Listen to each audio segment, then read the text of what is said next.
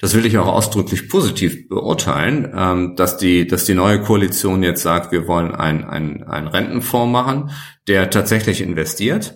Äh, der braucht dann natürlich die richtigen Parameter und er muss größer werden. Die 10 Milliarden, die da jetzt eingedacht, angedacht sind, sind für die Rente selbst eine homöopathische Größe. Wir haben jedes Jahr, glaube ich, alleine 100 Milliarden Zuschuss aus dem Bundeshaushalt. Da sind einmalig 10 Milliarden in so einen Fonds einfach nichts. Herzlich willkommen zum Politik-Jahresausblick für 2022 im Jungunternehmer Podcast. Mein Name ist Fabian und wer mich kennt, weiß, dass ich mich relativ weit von Politik fernhalte. Der Jahresausblick ist aber tatsächlich für mich immer was gewesen oder seit letztem Jahr, es macht ja erst das zweite Jahr, wo ich dann dachte, na gut, da kann man ja mal eine politische Perspektive mit reinbringen. Gerade jetzt in einem Jahr, wo sich die Regierung dreht, also wo eine neue Regierung ähm, in Deutschland gewählt wurde und äh, sich dementsprechend auch natürlich alles rund um Startups und Wirtschaftspolitik verändert. Und ich habe aber wieder Thomas Jatzombeck eingeladen, der letztes Jahr schon dabei war, letztes Jahr noch verantwortlich für ähm, alles rund ums Thema Startups und aber auch äh, Luft- und Raumfahrt wird jetzt ähm, Sprecher ähm, im, also für Bildung äh, bei der bei der CDU CSU. Das erzählt er auch gleich nochmal, äh, wenn ich ihn frage, wie sich seine Rolle verändert. Und das ist natürlich auch eine Kernfrage. Also was verändert sich jetzt dadurch, dass die Politik oder die, die Regierung sich verändert, neu gewählt wurde. Und ja, da habe ich natürlich mit Thomas jemanden, der sich selbst an eine neue Rolle gewöhnen muss, der selbst irgendwie von ähm, Regierung in die Opposition wechselt. Und ich glaube, das ist ganz spannend. Deswegen freue ich mich sehr, dass Thomas heute dabei ist und äh, starte gleich mit der ersten Frage. Thomas, wirtschaftspolitisch, startup-politisch, welche Herausforderungen haben wir? Was muss sich ändern? Wie schaust du gerade auf diese ganze Situation eigentlich, als jemand, der dafür davor verantwortlich war? Mal on the records würde ich sagen, die entscheidende Frage wird jetzt sein, wer werden in der neuen Regierung denn die Treiber für diese Themen werden?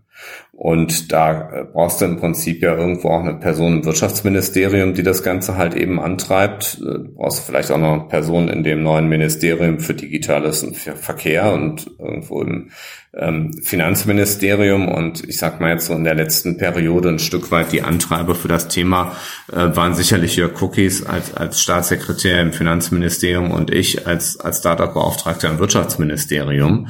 Und für mich ist momentan noch nicht klar, wer die neuen Personen sein werden, die diese Themen antreiben, sowohl im Finanz- wie auch im Wirtschaftsministerium.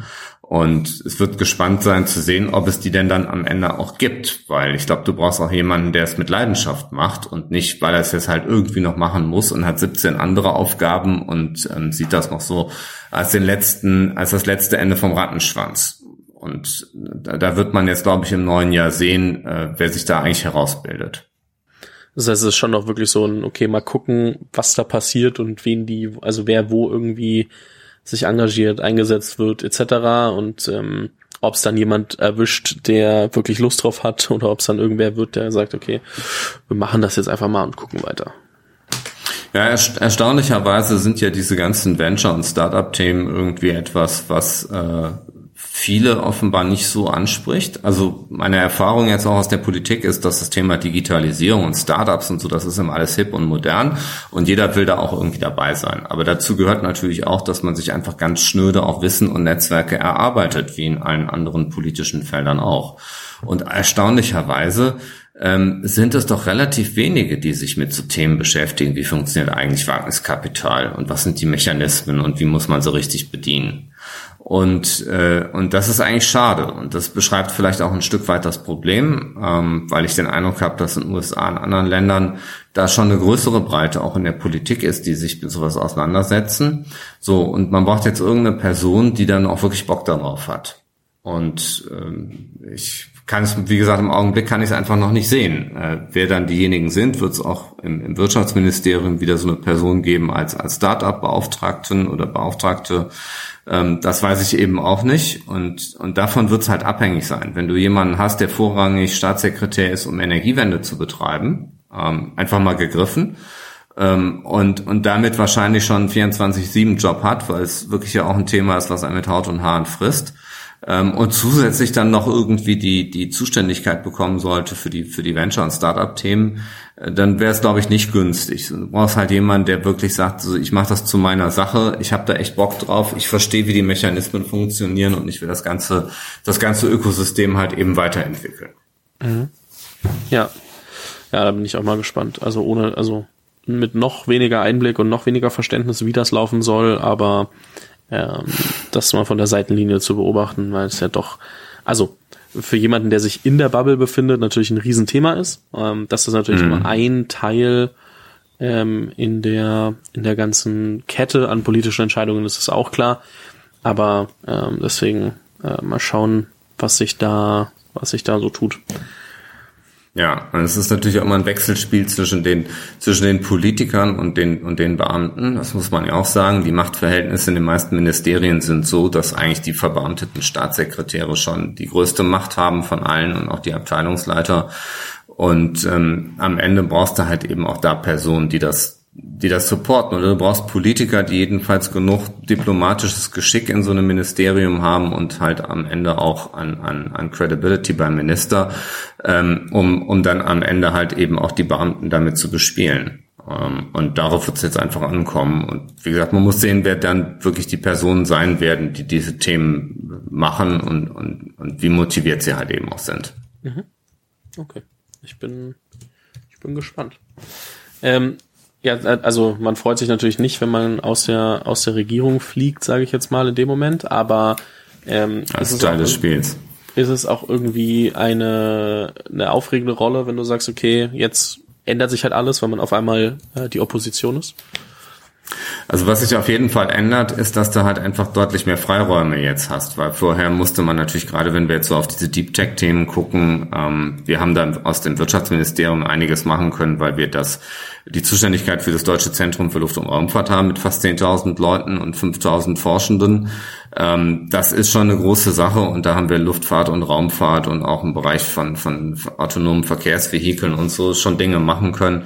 Ähm, Quantencomputing ähm, aber am Ende hast du natürlich schon gesehen, dass man immer irgendwo auch dann äh, manche Dinge auch nicht so äh, aussprechen kann, ähm, weil man dann ja natürlich auch da irgendwie nicht nicht unfair spielen will irgendwie im eigenen im eigenen Turf. Und das ändert sich natürlich jetzt. Jetzt wird alles äh, in Frage gestellt und man kann viel breiter denken und man kann auch die Dinge sehr viel grundsätzlicher angehen. Das ist auf jeden Fall ein Vorteil. Der Nachteil ist, du kannst natürlich weniger machen, ähm, weil du ja eben keine Regierung bist. Aber ich weiß aus der eigenen Regierungszeit, dass man natürlich schon auf das guckt, was aus der Opposition kommt und man will denen ja auch nicht die Argumente liefern irgendwie gegen einen. Also insofern ist man schon gut beraten, da wo der Finger in die richtige Wunde gelegt wird, das dann halt eben auch aufzunehmen. Und ich glaube, ähm, das wird jetzt auch die Rolle sein, ähm, dass man den Finger in Wunden legt und ich glaube, das wird auch nicht ohne Wirkung bleiben auf die Dinge.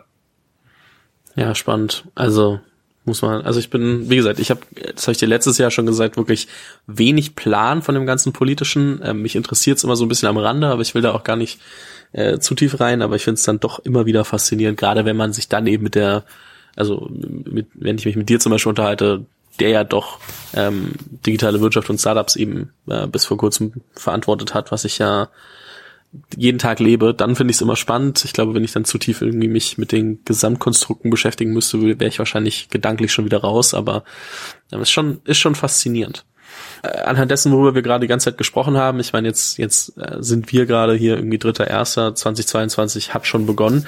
Äh, jetzt kann man auch wirklich sagen, so mit welchem Gefühl blickst du auf 2021 zurück? Also es gibt natürlich, haben wir gerade angerissen, einmal die die, den Regierungswechsel, aber es gab bestimmt auch noch ein paar andere Themen, ähm, die vielleicht, also die da noch dazu kamen in dem ganzen Jahr. Also ist ja vieles nicht so gelaufen wie erwartet, ähm, auch wenn es das zweite Corona-Jahr war und man vielleicht irgendwie dachte, man könnte es voraussehen. Schwierig gewesen. Ähm, mit welchem Gefühl blickst du zurück? Mhm.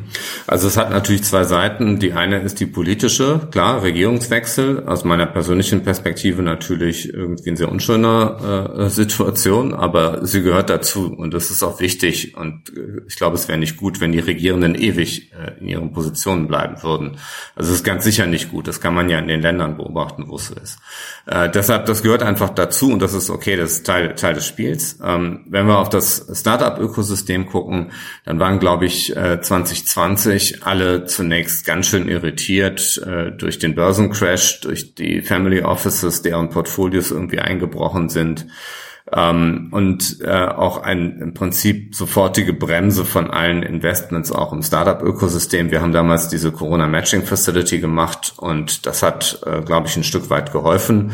Ähm, aber es ist natürlich auch sehr viel Fantasie ins Spiel gekommen, äh, nämlich dass diese digitalen Geschäftsmodelle durch Corona deutlich beschleunigt werden und daraufhin sind ja die Tech-Werte regelrecht explodiert an den Börsen, auch die Bewertungen. Wir haben super viele Unicorns gesehen, jetzt in diesem Jahr auch erstmalig Dekacorns aus Deutschland. Also also das gesamte Ökosystem ist doch ziemlich nach oben gegangen und ich glaube 21 war jetzt auch ein Jahr, wo doch ziemlich viele immer noch ziemlich bullish gewesen sind, ähm, was sich für digitale Geschäftsmodelle äh, sehr positiv ähm, am Ende halt entwickelt hat. Und wir haben jetzt natürlich den Zukunftsfonds auch schon mal äh, phasenweise gestartet, 10 Milliarden, äh, die wir jetzt nochmal in das, in das Ökosystem investieren, über weitere Instrumente beim Hightech Gründerfonds, Coparion äh, wird einen zweiten Fonds auflegen, ähm, insbesondere bei der KfW Capital wird das Budget verdoppelt, ähm, auch die European Investment Fund äh, mit den äh, Geldern, die für Deutschland verwaltet werden, wird äh, ungefähr verdoppelt. Ähm, und dann kommen auch neue Instrumente dazu, wie unser Wachstumsfonds, wo wir die Versicherer ansprechen, äh, wo ich in meinen letzten Amtstagen Tagen noch unterwegs war mit dem Placement Agent, äh, da um Investoren zu werben, ähm, aber auch der Deep Tech Fund, äh, darüber werden wir sicherlich jetzt auch noch mal ein Stück weit sprechen können. Das sind aber alles Dinge, die jetzt auch weiter gestaltet werden müssen, ähm, die jetzt noch nicht so weit auf der Rampe sind. Ich glaube, es gibt sowieso nie den Zeitpunkt, wo man sagt, das ist jetzt fertig und abgeschlossen, sondern es geht ja um ständige Weiterentwicklung. Und insofern, glaube ich, kommt es jetzt darauf an, auch die richtigen Weichen auch weiter zu stellen für die staatlichen Instrumente, für das, für das VC-Ökosystem.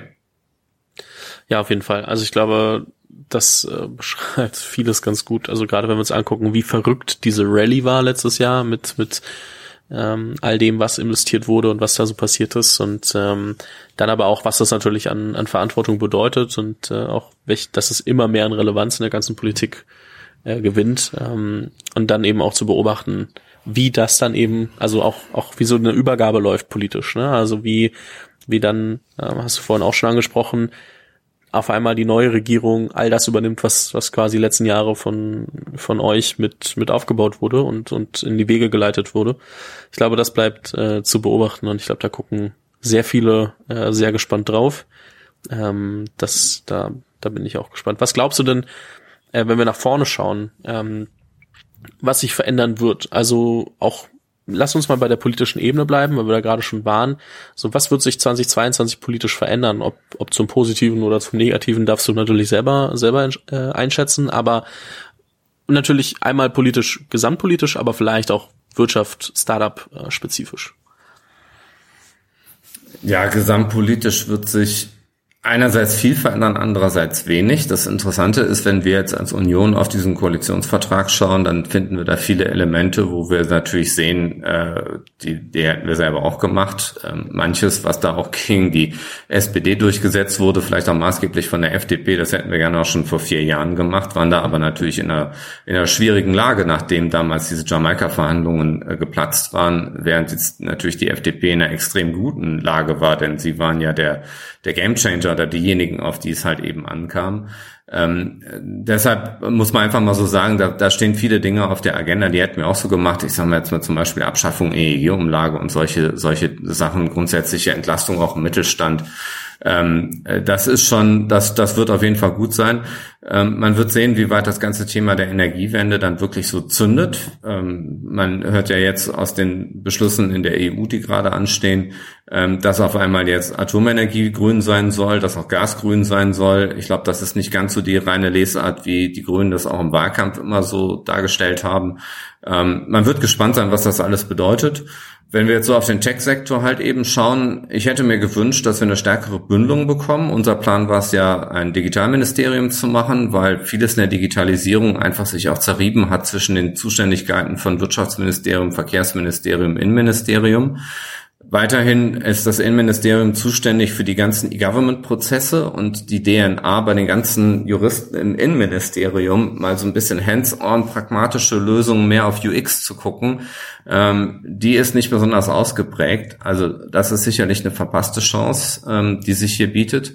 Auf der anderen Seite sehen wir, dass jetzt viele Dinge auch im Verkehrsministerium gebündelt wurden, was ja jetzt auch zuerst digital und dann erst Verkehrsministerium heißt. Und ich hoffe und glaube, dass das jedenfalls ähm, die Dinge, die Dinge ein Stück stärker macht, wenn es um die Digitalisierung geht. So und dann werden natürlich Sachen, die auch die alte Regierung gemacht hat, jetzt fortgesetzt. Also die 10 Milliarden in dem Zukunftsfonds. Ähm, da sind noch viele Weichen, die da weiter gestellt werden können oder die natürlich auch jederzeit wieder umgestellt werden können. Und ähm, es wird sich jetzt zeigen, wie die, wie die neue Regierung halt eben dann damit umgeht. Ähm, bisher gibt es da wenig Ankündigungen und Erklärungen, wo der Pfad genau hingeht. Ich glaube, da muss man jetzt erstmal weiter warten. Was am Ende dann tatsächlich gemacht wird, das ist für mich jedenfalls noch nicht klar. Und ich glaube, in der Branche für viele ist es auch noch nicht klar, wo der Weg da wirklich hingeht. Wenn wir auf sowas gucken wie ähm, die Position von Doro Bär als Digitalstaatsministerin, die einfach, wenn ich das richtig in, gelesen habe und, und mitbekommen habe, einfach gestrichen wurde, weil es eh nicht ähm, gut genug geschmückt war und dann eben doch kein äh, digital, also mit mit äh, Mitarbeitenden, mit mit der Stellung in der Regierung, dass dann irgendwie genug passieren kann, äh, dass es einfach gestrichen wurde. Äh, wie blickst du auf sowas?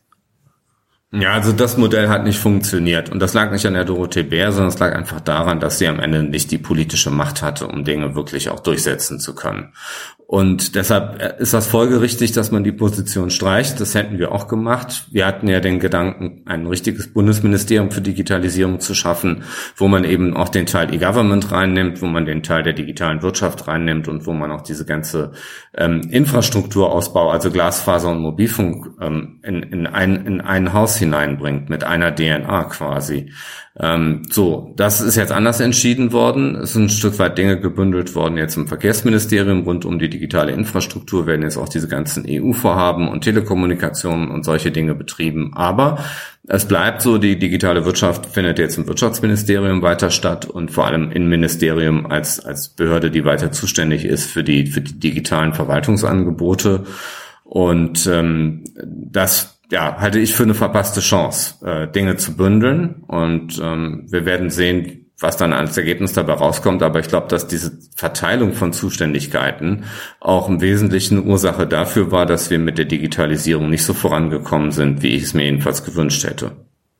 Ja, es, es wirkt von außen und wie gesagt, ich, ich bin da gar nicht so tief drin, ähm, aber es wirkt von außen immer wie ein, äh, man kann eigentlich keine wirklichen Entscheidungen treffen, weil man wirklich zu fünf äh, Ministerien rennen muss, um zu gucken, dass man überhaupt mal alle Verantwortlichen zusammentrommelt, was dann wahrscheinlich wieder nicht so einfach möglich ist. So stelle ich mir das von außen vor, ähm, wie das dann wirklich aussieht. Ähm, das, das ist wahrscheinlich nochmal eine andere Sache. Aber ja, ja. Es, es, sieht, es sieht ein bisschen anders aus, weil ähm, die Erfahrung, die ich auch gemacht habe, ist, es gab ein paar Felder, in denen ich äh, gearbeitet habe in den letzten Jahren, wo wir relativ alleine äh, das Feld bestellen konnten. Und da lief das auch ziemlich flüssig, klar, weil wir dann natürlich unter uns uns geeinigt haben, wie wir es machen wollen und haben es dann auch durchgezogen. Ähm, ganz schwierig sind so, ich sage mal, diese ganzen Datenschutzthemen, nehme ich mal als Beispiel, wo das Wirtschaftsministerium bisher federführend war, aber immer dann halt eben auch ähm, am Ende äh, Einverständnis auch mit dem Ministerium für Verbraucherschutz herstellen musste. Und es gab dann fast zu sämtlichen Dingen, die wir da machen wollten, immer Veto-Position. So, und da geht es ja um europäische Fragestellungen, ähm, die Privacy beispielsweise, ähm, aber auch andere Sachen jetzt, Data Governance Act etc. Ähm, so, und das war extrem schwierig hier, weil äh, am Ende das andere Ministerium eine völlig andere Philosophie hatte und man hat ein ständiges Tauziehen gehabt. Und äh, wenn das jetzt so bleiben sollte, dann wird es auch extrem schwierig. Das führte teilweise zu der absurden Situation, dass sich Deutschland überhaupt nicht mehr äh, auf der EU-Ebene positionieren konnte und als einziges Land keine Stellungnahmen abgab, weil wir uns da nicht einig werden konnten mit den Kollegen. Wie gesagt, weil wir diametral entgegengesetzte Vorstellungen davon hatten, wo es hingeht. Und am Ende haben wir gar keine Stellungnahme abgegeben. Und ich finde, so kann sich eigentlich ein Land wie Deutschland nicht positionieren. Und hier klarere Zuständigkeiten hätte ich für richtig gefunden. Ich fürchte, dass alleine beim Thema Datenschutz weiterhin äh, dieser Zwist aufrecht erhalten bleibt. Und ähm, das ist nicht gut, sondern man sollte mal irgendwie eine Philosophie machen lassen und dann kann man es zur Wahl stellen. Nach vier Jahren dann auch die Leute abwählen, wenn es nicht funktioniert. Aber irgendwie, dass man dauerhaft immer diejenigen zusammenbringt, die unterschiedliche Philosophien haben, das hat sich definitiv nicht bewährt. Ja, das äh, verstehe ich. Ähm, klingt klingt erstmal äh, nicht so nicht so einfach, wenn man dann in der Situation ist und sich da dadurch wühlt. Jetzt bist du ja im in diesem Jahr auf der auf der Opposition. Äh, trotzdem kann man sich ja von der Regierung ein paar Sachen wünschen. Wenn du jetzt äh, wünschst dir was spielen dürftest und sagst, okay, 2022 das würde ich gern sehen, dass die, dass die Regierung äh, implementiert. Das würde meine Arbeit in der Opposition ein bisschen einfacher machen oder vielleicht auch ein bisschen schwerer, weil ich nicht so viel zu meckern habe. Ähm, was würdest du sagen, wären einfach die positiven Entwicklungen in der, also auf dem bestehenden Konstrukt, das wir jetzt haben mit dem Koalitionsvertrag etc., ähm, wo du sagst, hey, das wäre sehr wünschenswert, wenn wir das in der Politik sehen würden? Ja, es geht ja nicht das darum, für die Politiker irgendwie angenehmer zu machen, sondern entscheidend ist, dass es fürs Land vorwärts geht und die richtigen Entscheidungen getroffen werden. Und das wünsche ich mir natürlich sehr. Und deshalb glaube ich, dass das, was wir mit dem, mit unseren ganzen Wagniskapitalinvestments begonnen haben, dass der Zug weiterfahren muss. Also wir haben jetzt die Mittel verfünffacht in den letzten vier Jahren. Wir sind eingestiegen mit ungefähr vier Milliarden Euro Co-Investments, die wir als Regierung gemacht haben, im Wesentlichen über den European Investment Fund bisschen noch über den Hightech Gründerfonds und Coparion. Ähm, und wir haben aus den vier Milliarden haben wir jetzt 20 Milliarden gemacht in vier Jahren. Das ist ein Multiple von fünf. Ich glaube, damit können wir uns wirklich sehen lassen. Aber ich glaube, dass so ein Multiple von fünf auch für die nächsten vier Jahren eigentlich erforderlich ist. Und man hört ja auch von vielen Größen aus der Startup-Szene. Ähm, am Ende, das Problem ist, dass die wirklich großen Tickets bei Unicorns und mehr immer noch im Wesentlichen äh, mit Überseekapital äh, gefüllt werden müssen. So und da ist grundsätzlich ja gar nichts gegen einzuwenden, aber wenn es keine Alternative gibt, dann ist das ein Problem. Und deshalb müssen wir sehen, wie kriegen wir jetzt die Instrumente hochgefahren. Wir haben einen guten Track Record mit dem, was wir bisher gebaut haben, rund um den European Investment Fund, auch den halt der Gründerfonds. Wir haben da überall nicht nur kein Geld verloren, sondern wir haben zweistellige Rendite gemacht. Das sind die einzigen Dinge für den Steuerzahler, wo am Ende wirklich ähm, nicht nur die Mittel wieder zurückfließen, sondern wo wirklich Geld verdient wird. Und äh, ich habe auch schon in der Vergangenheit gesagt, wir bräuchten eigentlich einen Staatsfonds. Das Beispiel äh, Norwegen ist ja allgegenwärtig, die ja wahnsinnige Renditen damit machen. Und ähm, das kann man nicht von heute auf morgen jetzt irgendwie auf eine Billion hochfahren, so wie Norwegen das macht. Aber irgendwie aus den 20 Milliarden, die wir jetzt gerade aktuell im Spiel haben an öffentlichen Investitionsgeldern, ähm, äh, als nächsten Schritt 100 anzupeilen, das würde ich für total sinnvoll halten. Und da kann man auch die neuen Renteninstrumente mitnehmen. Das will ich auch ausdrücklich positiv beurteilen, ähm, dass die, dass die neue Koalition jetzt sagt, wir wollen einen ein Rentenfonds machen, der tatsächlich investiert. Äh, der braucht dann natürlich die richtigen Parameter und er muss größer werden. Die 10 Milliarden, die da jetzt eingedacht, angedacht sind, sind für die Rente selbst eine homöopathische Größe. Wir haben jedes Jahr, glaube ich, alleine 100 Milliarden Zuschuss aus dem Bundeshaushalt. Da sind einmalig 10 Milliarden in so einen Fonds einfach nichts. Ähm, aber das würde das Potenzial jedenfalls bieten, sowohl eine Nachhaltigkeit in der Rente zu organisieren, als auch in das ganze Thema des Tech-Ökosystems besser zu investieren. Weil von den 10 Milliarden kann man natürlich nicht 10 Milliarden jetzt nur in Tech investieren. Ähm, aber wenn man so ein Ding größer ziehen würde auf 100, 200, 300 Milliarden, dann hätte man damit jedenfalls eine gute Basis, um damit auch in die Finanzierungsrunden innerhalb von Deutschland und Europa einzusteigen. Und das muss eigentlich der nächste Schritt sein, der jetzt gegangen wird. Mhm.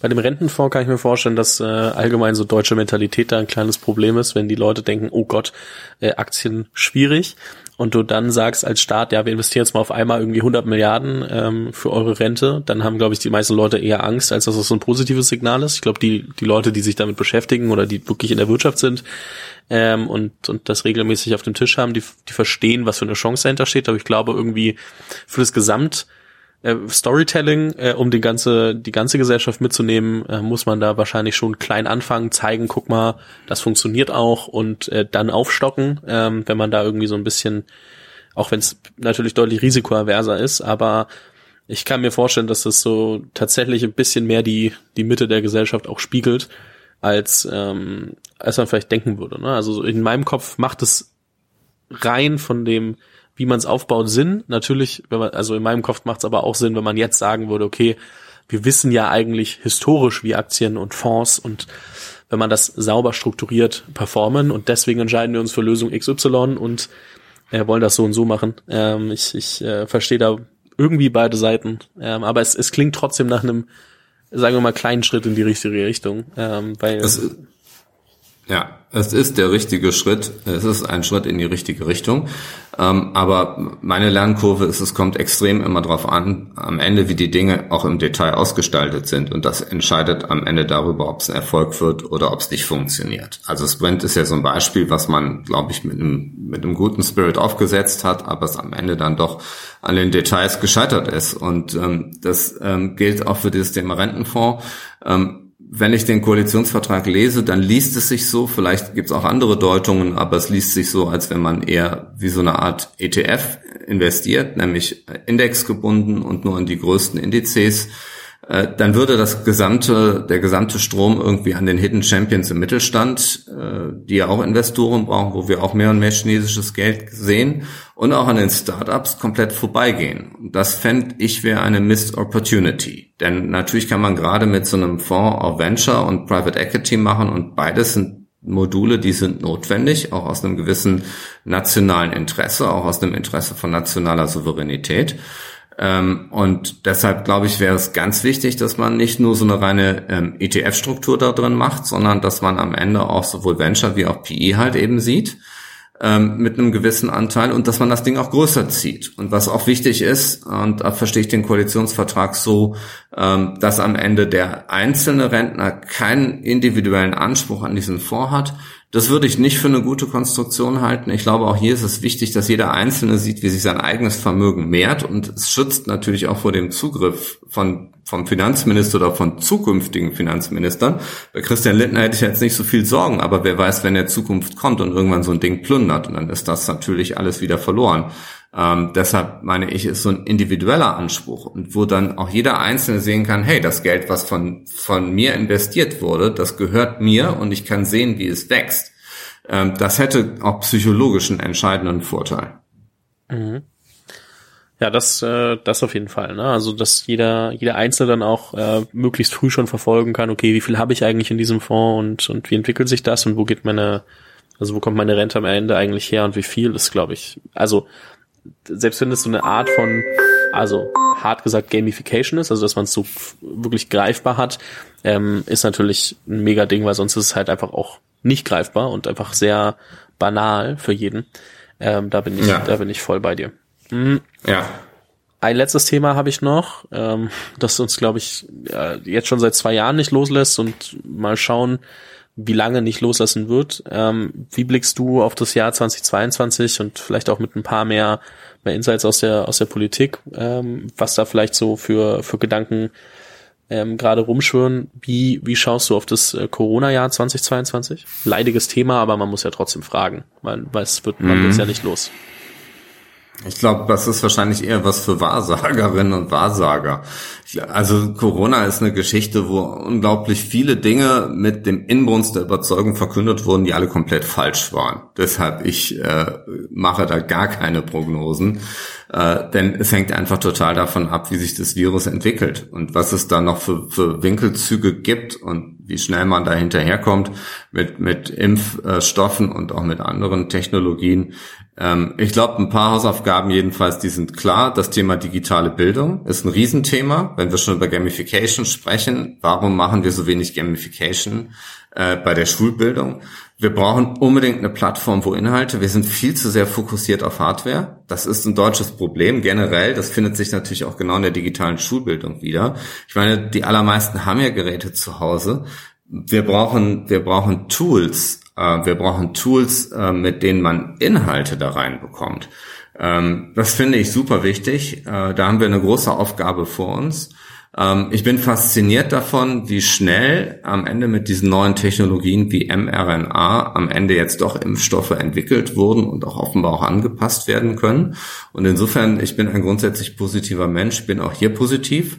Aber das Leben ist ein Wandel und äh, die Wahrheit ist natürlich auch, dass jetzt in fast zwei Jahren Corona ähm, sich unser Leben verändert hat. Und ich bin nicht der Einzige, der sich wahrscheinlich die Frage stellt, wird es dieses alte Normal nochmal so geben und oder ändern sich Dinge vielleicht auch für immer? Ähm, bei einigen Sachen ist es, glaube ich, klar, was irgendwie Präsenz im Büro betrifft und mehr Flexibilität von zu Hause arbeiten und alles das, das wird bleiben.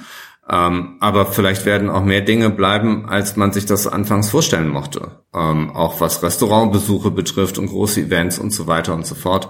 Wir werden sehen. Ich kann es nicht beantworten. Ähm, auf jeden Fall, es wird ein Jahr werden, was sicher herausfordernd wird, was auch spannend wird. Und ähm, wir müssen gucken, dass wir das Beste draus machen.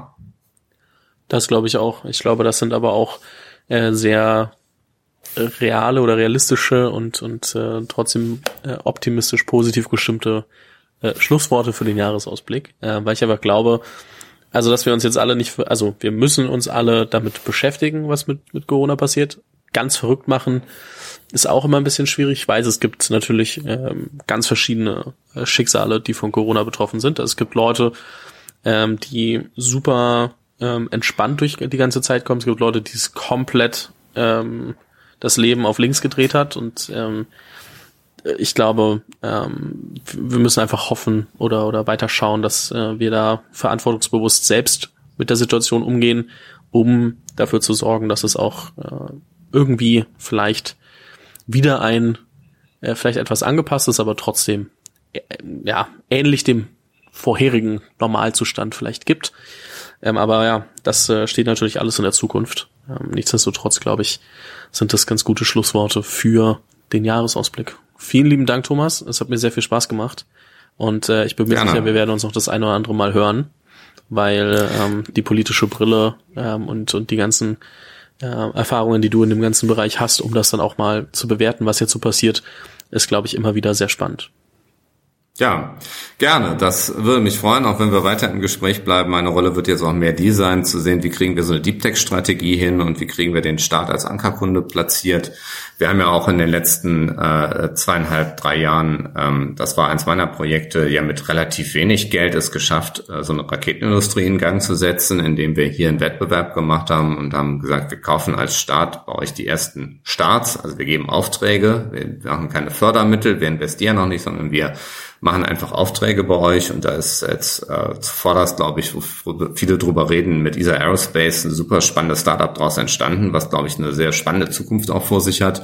Und das, was wir da gemacht haben, das ist auch in allen anderen Bereichen möglich. Ähm, und äh, da sehe ich jetzt meinen Antrieb drin für die nächsten Jahre, nicht nur bei Quantencomputing, sondern quer durch alle Technologiefelder hindurch, ähm, viel stärker den Staat als Ankerkunde zu platzieren, mehr äh, Forschungspolitik im Wettbewerb zu machen, von Anfang an schon das Thema Finanzierung, Markt auch mit Technologie gemeinsam zu denken und nicht erst Technologie zu entwickeln und später zu überlegen, wie man es vermarkten kann. Da haben wir in Deutschland, glaube ich, einen riesigen Aufholbedarf und wir brauchen ja auch richtige Tech-Startups, ähm, um, um hier auch Nachhaltigkeit zu schaffen. Ähm, und äh, das wird jetzt meine Aufgabe die nächsten äh, Jahre sein, da jedenfalls die Regierung zu anzutreiben. Und äh, ich würde mich freuen, wenn wir das ein oder andere Gespräch darüber mal führen und mal gucken, äh, wie denn der Pfad denn so gelingt. Das auf jeden Fall. Ich wünsche äh, viel Erfolg und ähm, sage bis bald. Alles Gute, Fabian. Bis dahin. Tschüss.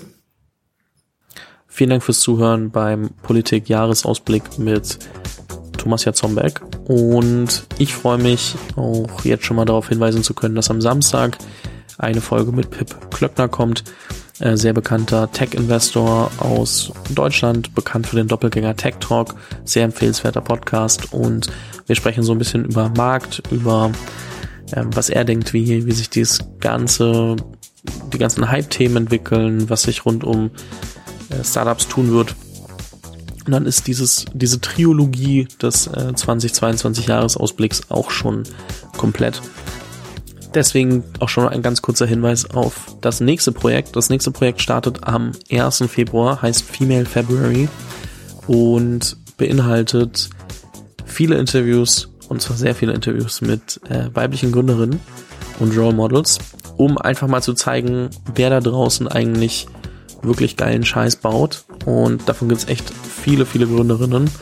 Und ich habe einfach nur gemerkt, dass einmal in meinem Podcast relativ wenig Frauen dabei waren, aber auch ich super viele trotzdem kennengelernt habe und habe dann das mal auf LinkedIn gepostet als ähm, Formatidee und habe dann irgendwie hunderte Vorschläge bekommen.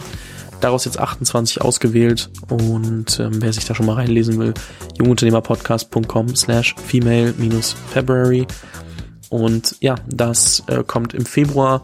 Das heißt, jeden Tag ein Interview.